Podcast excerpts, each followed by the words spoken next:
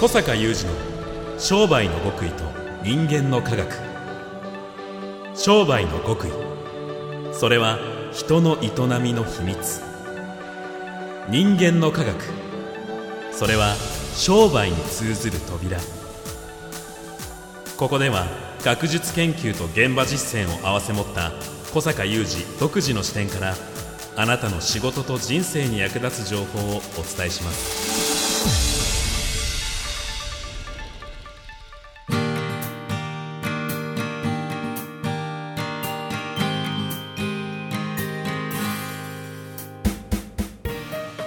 こんにちは小坂雄二ですこんにちは、三代田悟です。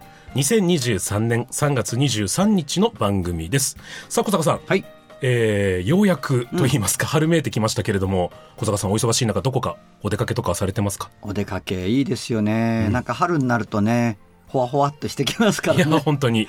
まあちょうどねはい3月、立て続けにちょっとアート関係のですねああのイベントに参加させていただいたりあ、はい、小坂さんらしい。はい、お招きをいただいたり、うんしておりましてですねまあ私にとってはもうとても幸せな時間 というお話をちょっと皆さんに分かち合いたいでなるほど。すね。非常にアートフルな3月だったと。そうですね。いうことですね。では、はいお願いします。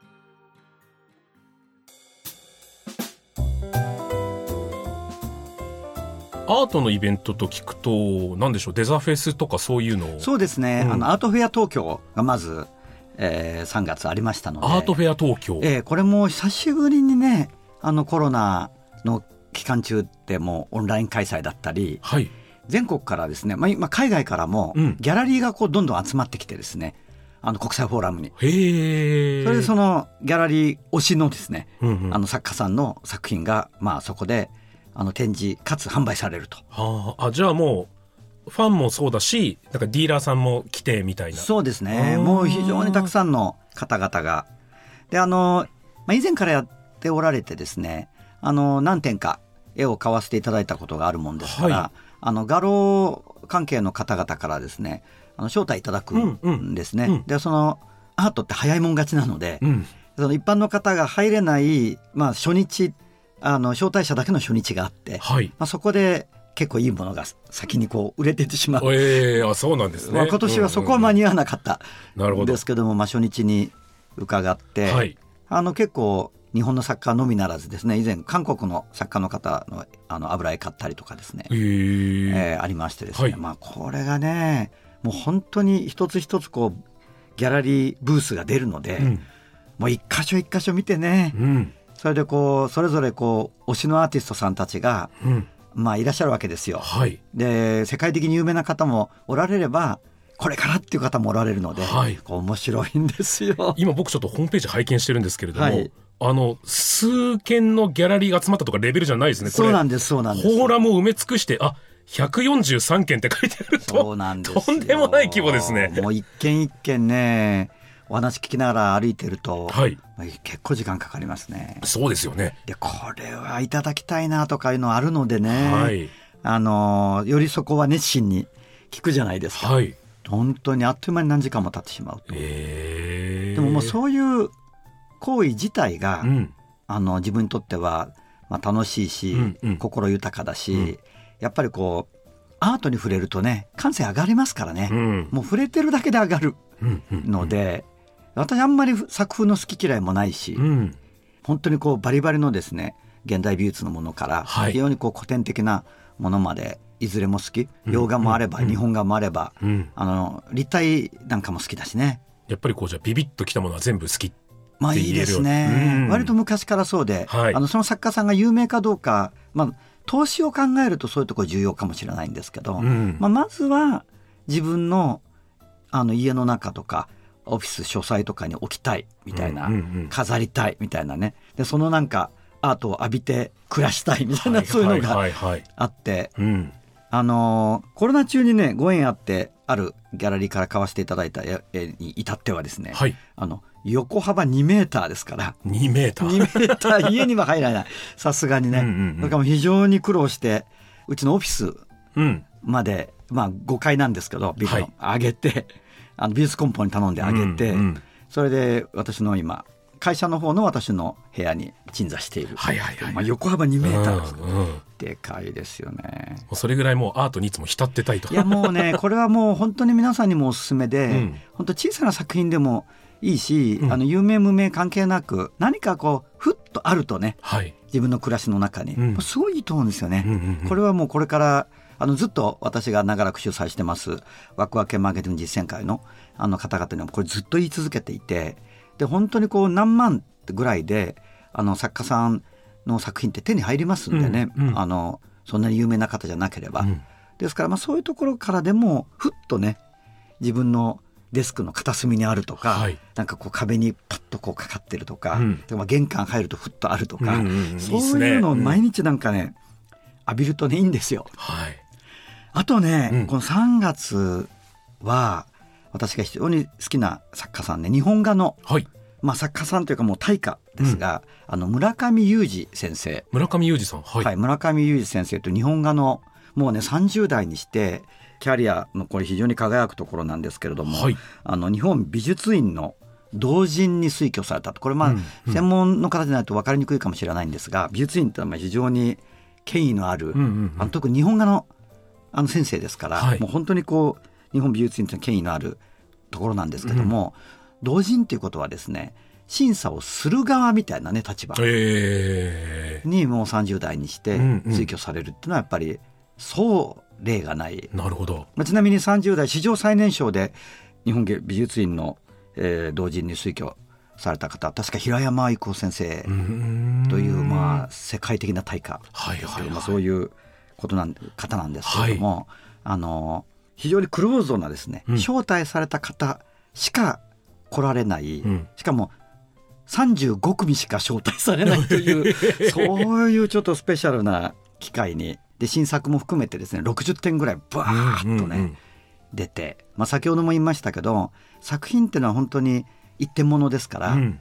こう誰かがね買ってしまうと、はいいやじゃあ私2番手でっていうわけにいかないわけなのでね、うん。そのまだ誰もお買い上げになっていない誰のものでもない60点がね並ぶっていうのはこれはうね、ん。ちょっと聞いてるだけでゾクゾクしますねそうなんですよ。よそしてこの村上裕二先生っていうのはそのさ今申し上げたように、はい。もう本当に権威ある集まりの中でそのようなお立場にあるってことですから、はい。もう本当に本格的な日本画家なんですけど、うん。近年取り扱っておられるモチーフはねゴジラなんですよ。本当すいません。今これあの放送聞いてる方でね何を笑ってるんだっていう感じなんですけどめちゃくちゃ迫力のあるキングギドラが夜の満月にこう浮かんでいるっていうようなものですとかそう。朝起きたらメカゴジラが立っていたというタイ タイトルのものも。あったりね。いや可愛いしかっこいいですね、うん。かっこいいんですよね。でこのゴジラの作品が今あのもうやっぱりこれってねかける期間って決まってるのでうんうんあのやはり東宝が著作権持ってますから、はい。まあ、ある一定期間だけこの先生がですねあの許可を得ていて、へええーそして日本画の本当にこう技術等を駆使してですねゴジラを。これ素晴らしいですね。へえ素晴らしい作品で以前初めてこの作品を個展であの拝見した時は私があのその個展の2日目かなんか3日目かな。ちょっとこう出遅れていったらね、はい。あの数数十点並んでたんですけど全部売れてました。全部？全部売れてました。全部ですか？はい。というまああのそういう大家の作品でいらっしゃるのでそれなりの値段するんですけれども、うん。まあそれぐらいこれ素晴らしい。まあでも小坂さん的にはちょっと悔しい思いをしつつもやっぱその作品に触れるという時間そのものが。まあそうなんです、うん。まあそれで実は後日はい。ご縁をいただいて、はい。まあ、1点うん。買わせていただいたというで私の今うちにもあそうなんですか。ゴゴジラとキングギドラあります。ええ そうそういう感じなんですがあのこれね、はいなぜゴジラなんだというお話を、今回その35組ご招待いただいたはい。ところで、先生から直接お話をお聞きしたうん。んですけども、やはりその日本画を、まあ、極めようとなさってる方でもともと東京芸大で研究もずっとやられてて日本画の研究されてましたから、うんうん。本当にこう日本画について素晴らしいその見識を持たれてる中でやはりそのじゃあ日本画っていうものが50年後100年後にも残っていくためにはやはりその最も日本画の日本画たるものも本当に深掘りしてこうよくこう知るかつやっぱり新しいものもそこに入れていく。っていうじゃあ新しいものが何なのかって言った時にやっぱり日本画で表現するとするならばそれは例えば富士山っていう非常に代表的なモチーフがあるようにやっぱ日本であるものうんうんというものが日本画でやっぱ表現されるべきであるというお考えもありじゃあ今新しいものを風を吹き込みつつ日本であるものとは何だとうん言った時にゴジラではないかと。これは世界に通用する日本なんだと。うんうん日本を体現してるのがゴジラなんだと。いうことで、まあ、たまたま今ね、あの、先ほど、こう、話の中で、宮田さんにお見せした、あの、絵は、キングギドラとメカゴジラなんですけど、はいはいまあ、メインはゴジラでうんうね。んで、こう、ふとね、もう素晴らしい、その、富士山の日本画の中に、ふとゴジラがいですね。最高なんですよ。いやもう文化であり歴史であり芸術でありっていうところにもうすでにゴジラは当たり前ですけど内包されているんですね。そしてそういうやっぱりこうチャレンジもうんうんこれは50年後100年後に日本画が残っていく、うんうんうんまあ、200年後300年後に残っていく。今を生きる日本画家としての役割だっていううん。いねやいいっすね。そういう教授をお持ちではい。あとやっぱり私感銘を受けたのは色。うん。これ村上先生のあの黒とか青とかうん。赤っていうのはうん。なかなか出せない色なんですよ。う。んうんうんでこの話にまたなりまして、うん。でこの出せない色を出すためにはやっぱ岩絵の具ですから日本画は、その材料に何を使うかねはい。こう宝石砕いたりするわけええ本当にそそうやって作らないと出せない色ってあって。でそういうものなんですよ先生も。うんうんでしかもそれってこうどうすれば一番自分が頭の中で描かれている理想的な色が出るかっていうのはやってみないとわからない。うんうんつまりその宝石を材料として使うとすれば砕いて岩絵の具までしてみないとわかんないとうんうんいうことが砕くんですね。うんで絵をこれだけのまあ点数のねゴジラを描こうと。そこにはこの青がいるんだと、うん。この赤がいるんだとなるとまあ砕くわけですよ。うん。それで例えば岩絵の具が10キロ必要なんだとなると、その10倍ぐらいは砕かないと。使わないと。えええやっぱりわからないと。すごい世界わだ。ああるいは出るものも、あれうん出ないものもある、そしてその10倍を全部その自分が思った通りの色が出なくてもあの買い上げないと、うんまあ、職人さんたちもやってくれないいやもうそうですよね。ですからその10倍を買い上げるんだと。でもそうしてでも自分の色を追求するそれが芸術だしうんそれがまた50年後100年後200年後300年後に日本画が残っていくってことにつながるんだっていう話をそしてそれはまた新しいその絵の具も残るしそして職人も残ると。まあそうなると飾ってるとああ素敵な絵だなで終わらずやっぱそこに込められた挑戦する勇気とか守っていく意志とかそういうのも脈々とこう伝わってくる感じします、そうなんですよ。よ。やっぱサッカー先生のお話を直で聞けるうんうんって本当に素晴らしいことで、まあ、私お亡くなりになった作家さんの絵も持ってるので、はいやっぱそういう方のこう記された書き残されたものとかそれすごい読むんですね。でそこでその作家さんのなんかお人柄だったりそしてやっぱ芸術家としての矜持、まあ、ここが一番私がしびれるうんところでね、芸術家としての矜持、うん。やっぱりよくねこの番組でもお話ししますけどこう商人あ商人で、まあ、矜持があるべきだと、うん。それは美学だと思うんだよね、うんうん私は。だからそのビジネスって単なる金儲けじゃなくて、うん。やっぱその美学の上に立つみたいなね、うんうんうんそういうところあるのでうん。うんあのやっぱりしびれますよねこういうね村上先生のお話なんか聞くとね。うんだからなんか私は全然リッチになれないんですっていう話をされていて作るのに金かけこうして皆さんにお買い上げいただいて支援いただいてますけど全部画材で消えていくんですっていうそこもまた魅力ですね。魅力ですね、うんものすごい腰の低いねあの丁寧なお方であの改めて惚れ直しましたですね僕マンション買ったんですよ。で真っ白な何もない20畳のリビング。お。僕ミニマリスト気質なんで、うんうん。何もない空間を理想とする空間をようやく手に入れたって思ったんですよ。なる。めちゃめちゃ寂しくなっちゃって。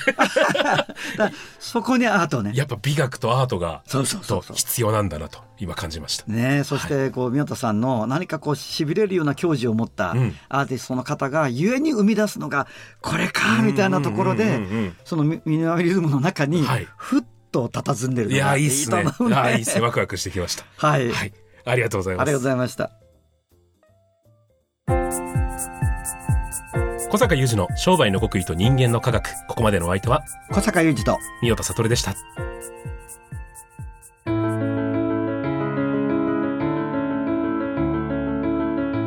小坂雄二の商売の極意と人間の科学 Presented by オラクル